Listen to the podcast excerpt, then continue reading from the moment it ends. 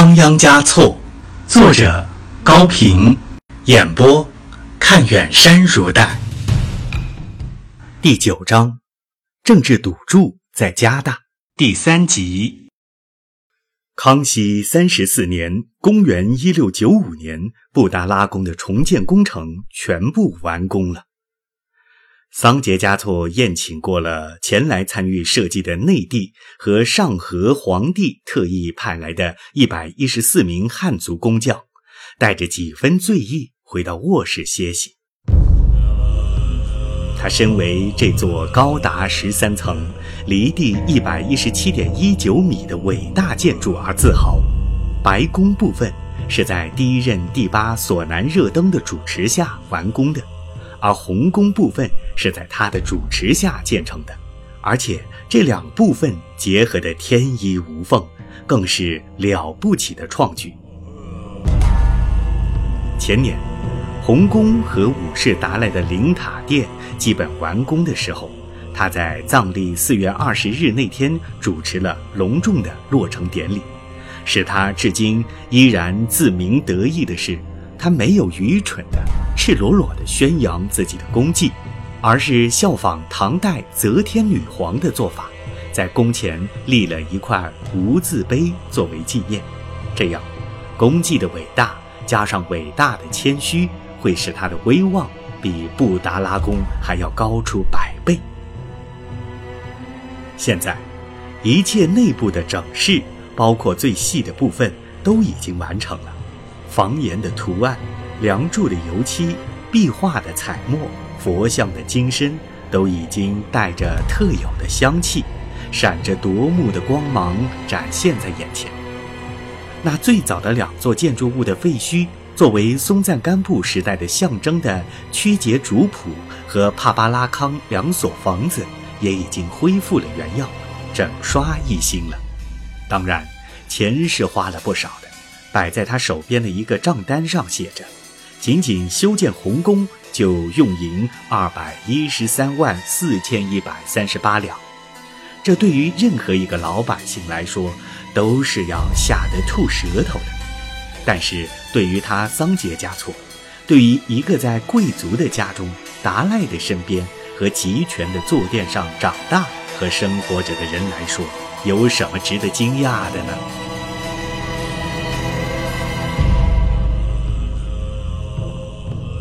桑杰嘉措喝了几大口浓茶之后，神志清爽了许多，很快恢复了他那充沛的精力。他开始正式的巡视全宫，就像从头翻阅自己的作品。这部集体创作，他阅过设计图，批过经费，对各处都曾经指手画脚过。在他这个主宰一切的第八看来，宫前的无字碑上，尽管暂时无字。但实际上却早已刻上了桑杰嘉措的大名。巡视在进行着，桑杰嘉措始终走在最前面，后头是数不清的人群，他们的表情只有两种：庄严或者微笑。他们大都是他的亲信，或者想成为他的亲信的人。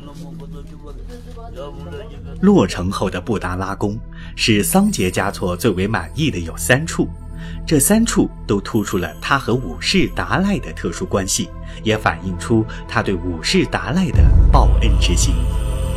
一处是松格廊道，这是通往各个宫殿的必经之路，南墙上镶嵌着一双五世达赖的手印，如前所述，五世晚年把大权交给了他。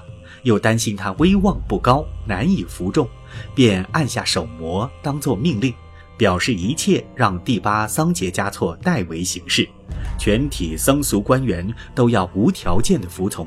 这双手印就是桑杰的尚方宝剑。一处是思西平措，俗称措钦鲁，即五世达赖灵塔殿的享堂，这是红宫里最大的宫殿。建筑面积有六百八十多平方米，有着记载五世达赖一生活动的壁画。他在北京见见顺治皇帝的场面被画在了显要的地位。这幅作品相当精细生动，绝不亚于一张现代的彩色照片。顺治皇帝双手抚膝，端坐在龙椅上，全身向右方微侧，好像正在静听武士达赖谈论什么。武士达赖盘坐在右侧稍低一点的镜旁，右手做着手势，大张的圆眼注视着皇帝，长长的八字胡须好像在微微的颤动。在他们各自的下方，是朝廷的官员和西藏的高僧，依次坐了数排，他们的神态都具有鲜明的个性。奉献食品和敬献哈达的人们，在他们中间忙碌着。一派庄严而又亲切、和谐而又别致的气氛。这第三处也是最辉煌的一处，便是五世达赖的灵塔了。它是五年前开始建造的，分塔座、塔坪、塔顶三个部分，高达十四点八五米，塔身用金皮包裹着，共花费黄金十一万两。还镶满了数不清的珠玉玛瑙。修建这座灵塔的人们，当然不知道五世达赖早已圆寂，更不知道他的遗体早已用盐涂抹过，脱了水，在香料中干枯了。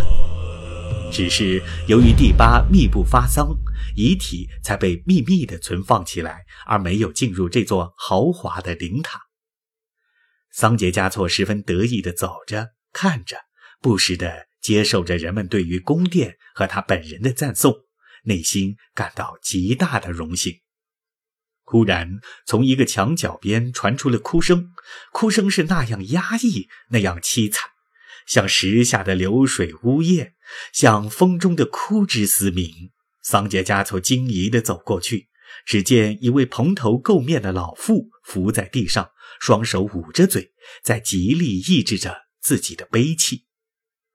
桑杰嘉措正要发怒，一个老喇嘛摇摇晃晃地跑过来，扑通一声跪倒在他的脚下，诚惶诚恐地说：“这个老妇人十分可怜，远道赶来，再三哀求，说进来看一眼就走，感动了佛爷，指点我把她放了进来，冒犯了第八，望望第八宽恕我的罪过。”老妇人停止了哭泣，望着第八，像一个等待着被处以极刑的犯人。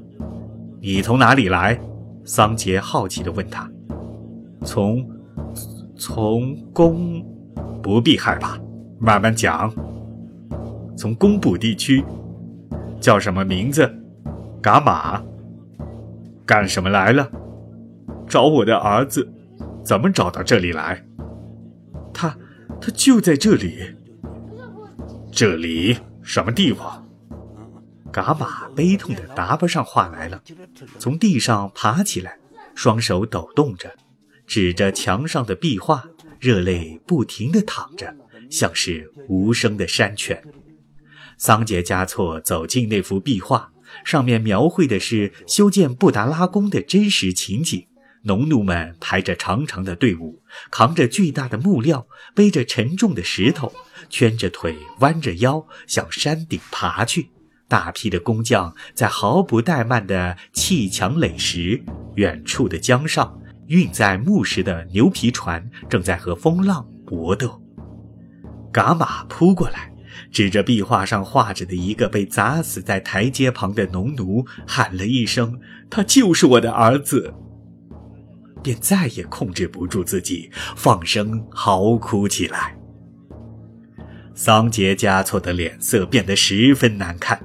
有些擅长于查看上级脸色的人走上前来围住伽马，有的呵斥他赶快滚开，有的责骂他太不像话，有的用脚踢他，有的威胁说要把他投入布达拉宫外新建的监狱，那里面有水牢，因为潮湿生出了许多蝎子。后来制作鼓面的人皮，制作法号的处女腿骨，制作酥油灯碗的人的头盖骨，很多就是来自于那里。正在伽马感到异常恐惧的时候，桑杰加措挥手驱散了人们，对他说：“老人家，您应当高兴才是。您的儿子难得有这样好的升天机会，死在佛殿外，化在佛殿内，福气够大的呀。”是，是，剩下我一个人可怎么活呀？为什么不让我先死？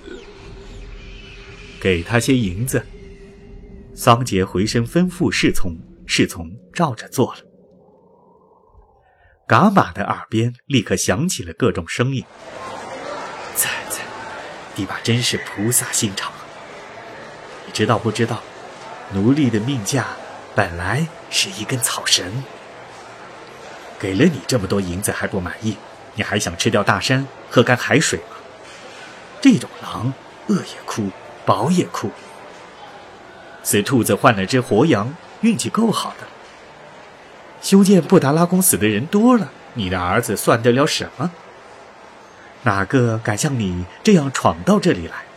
要不是碰上第八，早把你扔到山背后去了。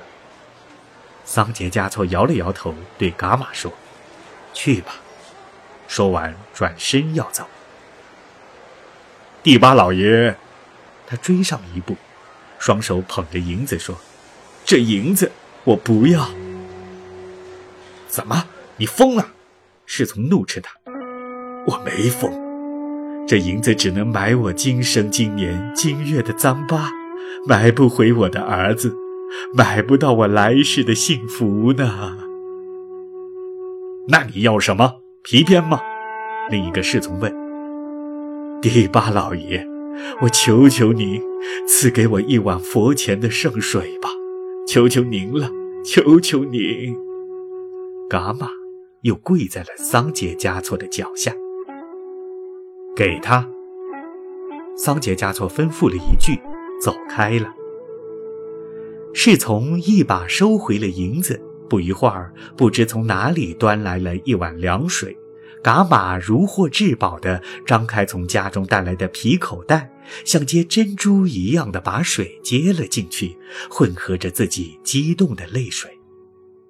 后来听说，他由于喝了那圣水，上吐下泻了几天，就到天堂去会见他的儿子去了。桑杰加措虽然感到遇见噶玛有些扫兴，但还不愿就此中断他的巡视。对于一个有着无懈可击的行政能力的第八来说，区区老太婆的干扰算得了什么？他若无其事地笑了笑，踏上了油漆刚干的楼梯。这时，有人前来禀报说，蒙古方面来人了，请示接见的时间。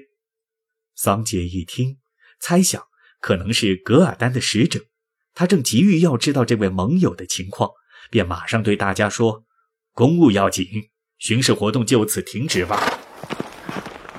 桑杰一走，众人也就散去了。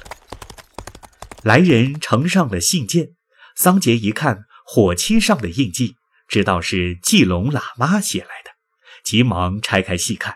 其中先是描述了噶尔丹的强大，接下去是特意转奉噶尔丹及所属成民教徒对于武士达赖和他本人的祝赞与问候。最后是季龙自己的请求。季龙知道，由于他在乌兰布通战役中出面替噶尔丹求和，使朝廷的大将军玉清王福全上了当，已经得罪了皇帝，不宜于再留在噶尔丹的军中。他希望恩准他返回西藏。桑杰加措眼珠一转，这个能干的季龙啊，大概胆子变小了吧。他是怕再来一次乌兰布通战役而被朝廷捉去杀头吗？他在给季龙的回信上只写了一句话：“要回就跟噶尔丹的大军一起回。”